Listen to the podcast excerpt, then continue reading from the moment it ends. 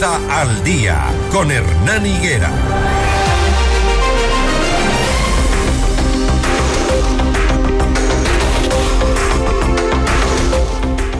El nombre del exsecretario de Seguridad Diego Ordóñez apareció entre los 16 chats que ha publicado la Fiscalía sobre lo encontrado en los celulares del narcotraficante Leandro Norero. Diego Ordóñez niega estar involucrado en esto. Nunca jamás, ni directa ni indirectamente, he tenido contacto con delincuentes. Peor para ofrecer arreglos, y menos con mensajes deplorables en ortografía y sintaxis, dice Diego Ordóñez, a quien saludamos esta mañana. Buenos días señor Buenos días, don Buenos días, eh, Hernán. Bueno, eh, si es que esto no es verdad, como usted dice, ¿por qué entonces la Fiscalía publica estos chats em, dando a conocer lo que aparentemente o supuestamente usted hablaba con Norero? No, aparentemente eh, no es así, no, no es de ninguna forma ni aparente ni real lo que yo he dicho es que, a ver, pongamos en, antecedentes. Hace más de un año, cuando yo ocupaba la Secretaría, este portal de los mercenarios de la posta ya publicó unos uh, chats en los que yo supuestamente contactaba con el abogado. En ese momento yo solicité que eh, este me el número del que fue eh, Señor Ordóñez, tenemos problemas en la, en la comunicación. Nunca me lo, dieron. Tenemos problemas en la comunicación, le decía. No sé si me escucha. Sí, sí, lo escucho. Eh, ¿Estamos bien ahí? No, tenemos la señal entrecortada y a ratos mejora, pero no, no le escuchamos la última, la última parte. Un segundito. Claro que sí. Mientras tanto, em, se supone o se dice en los chats que estamos ahora mismo analizando con el principal eh, mencionado el señor Diego Ordóñez que en estas conversaciones se habla de un aparente acuerdo para beneficiar a Norero y dos familiares de él, Israel Norero Tigua y Joana, y Joana Zambrano Tigua. Algo que no sucedió, dice Diego Ordóñez. ¿Estamos ahí? ¿Sí? Sí, estamos ahí. Le escuchamos. Entonces yo le decía hace eh, un año, cuando la posta ya publicó eh, estos uh, supuestos chats en los que se decía que yo tomaba contacto con el abogado de Norero, yo pedí que se me suministrara el número telefónico. Le pedí ese portal para poder identificar quién es el que había enviado, quién había suplantado mi, mi identidad. Nunca dieron el mensaje, nunca devolvieron la, la, la, información solicitada. Eh, y luego, pues, yo pedí una rectificación y nunca se produjo, ¿no? ¿Qué supongo yo? ¿Qué supongo yo? Mire, eh, el portal Aposta, y usted puede certificar esto eh, con la información que aparece de sus posts, eh, emprendió una campaña en mi contra cuando yo fui secretario de, seguridad. Y no sería raro que esto es parte de esos montajes, ¿no? Ya hemos visto el nivel de proximidad, ¿no? El nivel de cercanía, ¿no? la confianza entre eh, el señor Boscán y el Norero, la forma en la que se tratan, la forma en la que conjuntamente pues arman eh, eh, estrategias ¿no? para perjudicar personas, que sea esto parte de esas acciones.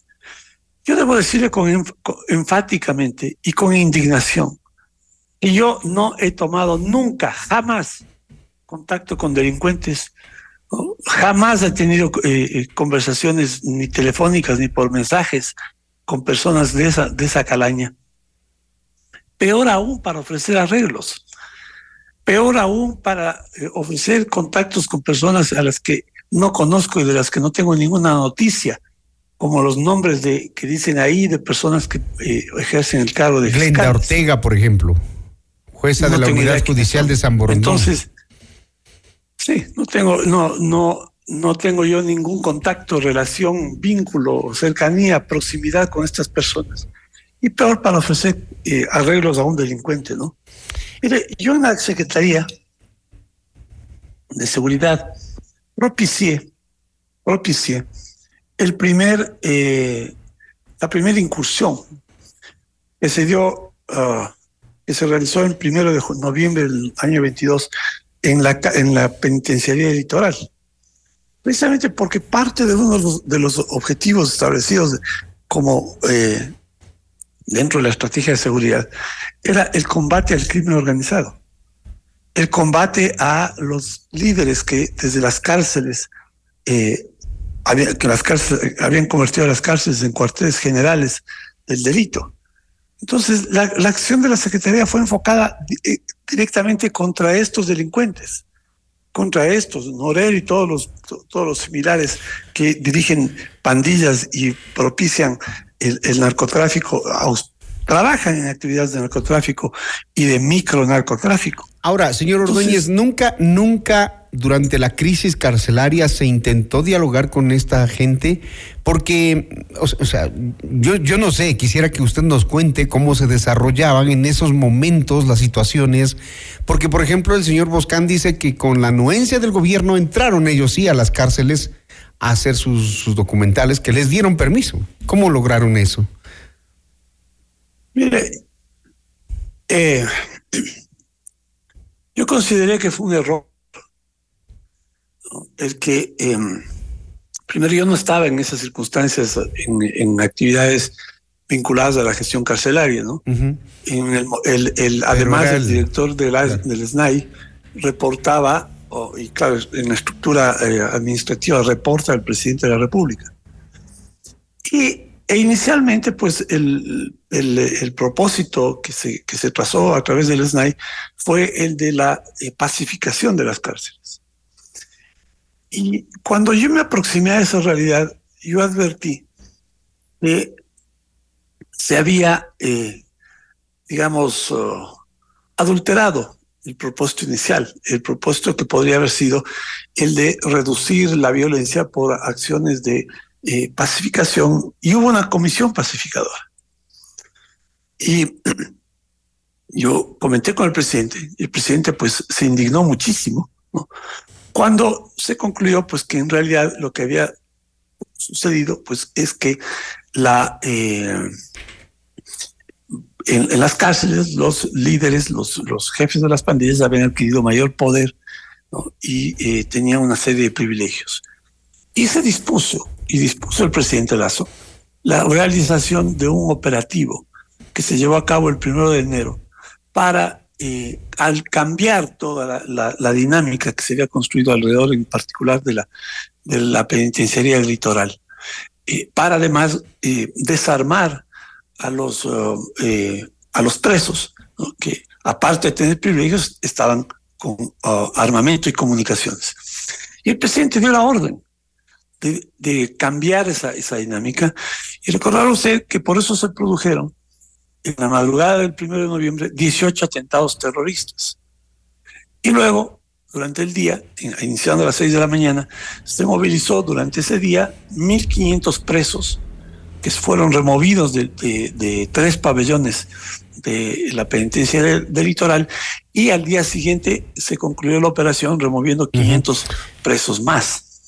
Entonces, no, no, pues eh, esto de que pues han, han, ah, han, habido negociaciones, bueno, le estoy diciendo que pasó lo que pasó y es, evidente, está, fue público y se eh, eh, hubo bastante evidencia de mucho material fotográfico y de video de lo que significó este esta irrupción de las Fuerzas Armadas y la policía por orden del presidente. ¿Por qué aparece entonces su número telefónico y su fotografía de No, ese no es mi número telefónico.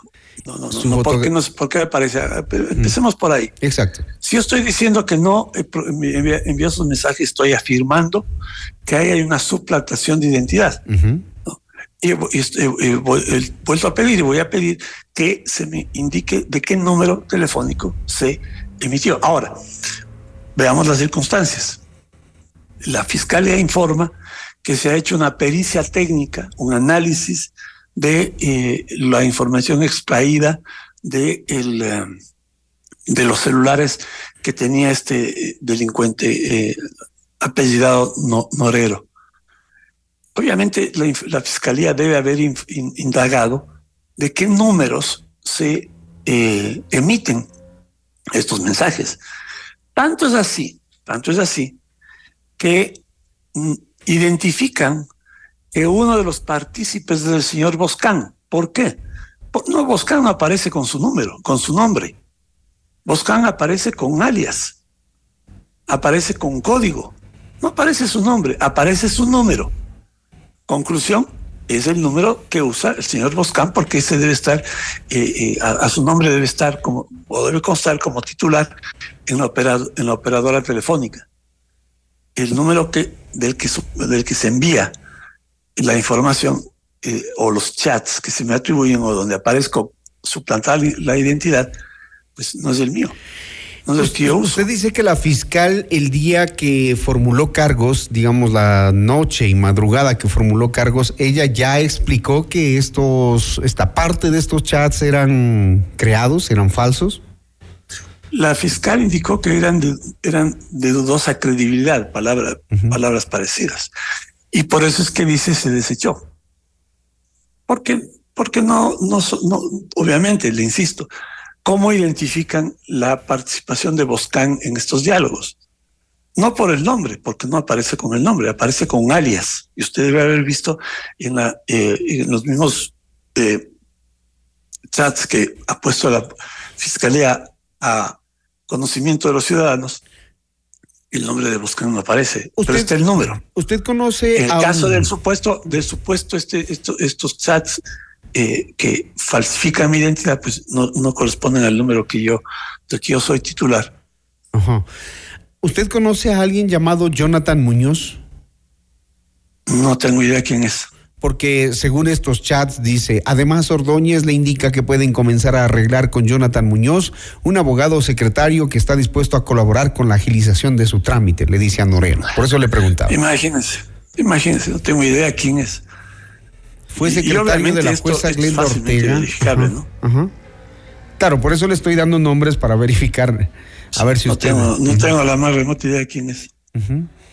Bueno, entonces eh, usted nunca, eh, digamos, tuvo el mínimo intento ni se le cruzó la idea de escribir. Yo, es que. Por la crisis que vivía el país.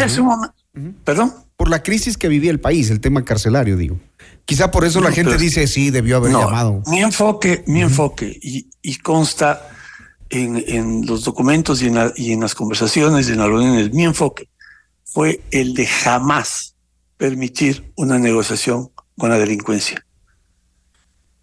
Hace poco el presidente Novoa indicó pues que había recibido una carta de los de los oh, pidiendo un de un GDO pidiendo la o planteando una, una pacificación. Y yo expresé en ese momento que era que, no se podía aceptar de ninguna forma, ningún espacio de negociación. Porque, mire, es una visión, es un, concepto estratégico de, de, seguridad. El, Estado ecuatoriano necesita recuperar autoridad frente a la delincuencia. Y no puede entrar en ningún proceso de negociación. Hay que hacer una serie, de acciones estructurales, ¿no? Que tienen que ver con la gestión, que tienen que ver con la, estructura legal, que tienen que ver con la estructura operativa. Pero todo aquello en la, perspectiva de recuperar autoridad. Y no puede cederse esa autoridad con ningún espacio de negociación, bajo ningún condicionamiento, ninguno. La delincuencia ha ganado un gran espacio precisamente por esa falta de autoridad y precisamente por haber tenido autoridades como las que tenemos, que han estado vinculadas, han sido parte, han estado en la nómina de, la delincuencia y del crimen organizado. Este enfoque estratégico que impulsaba en la Secretaría de Seguridad. Y en ese enfoque estratégico aparecían varias investigaciones y en muchas de ellas estaban, aparecían los nombres de los señores de la posta. Y cuando ellos sabían, porque sabían, lamentablemente se enteraban porque parte del problema de la pérdida de autoridad ¿no? es la perforación del Estado ecuatoriano y la penetración a través de, personas que, de personas que pasan información. Y por eso es la campaña que emprendieron en mi contra. No es gratuito. Bueno. Lo que ellos decían durante mi gestión es que yo tenía las manos llenas de sangre. Y, y, se empeñaron de la forma más descarnada en atacarme. Bueno, usted vea a qué intereses servían usted vea con vínculos con quién tenían y tenemos la explicación. Gracias. este montaje que yo eh, niego con, con, con, énfasis, ¿no? Ok. El exsecretario de Seguridad, eh, Diego Ordóñez, aquí en Notimundo al Día, aclarando que esos chats que publicó la Fiscalía, que entiendo los va a dar de baja de esa página donde están hechos públicos, eh, no pertenecen a él y que no es él el que escribió esto que ha mostrado la Fiscalía en un documento público. Muchísimas gracias, señor Ordóñez. Muchas gracias a usted. Buenos días.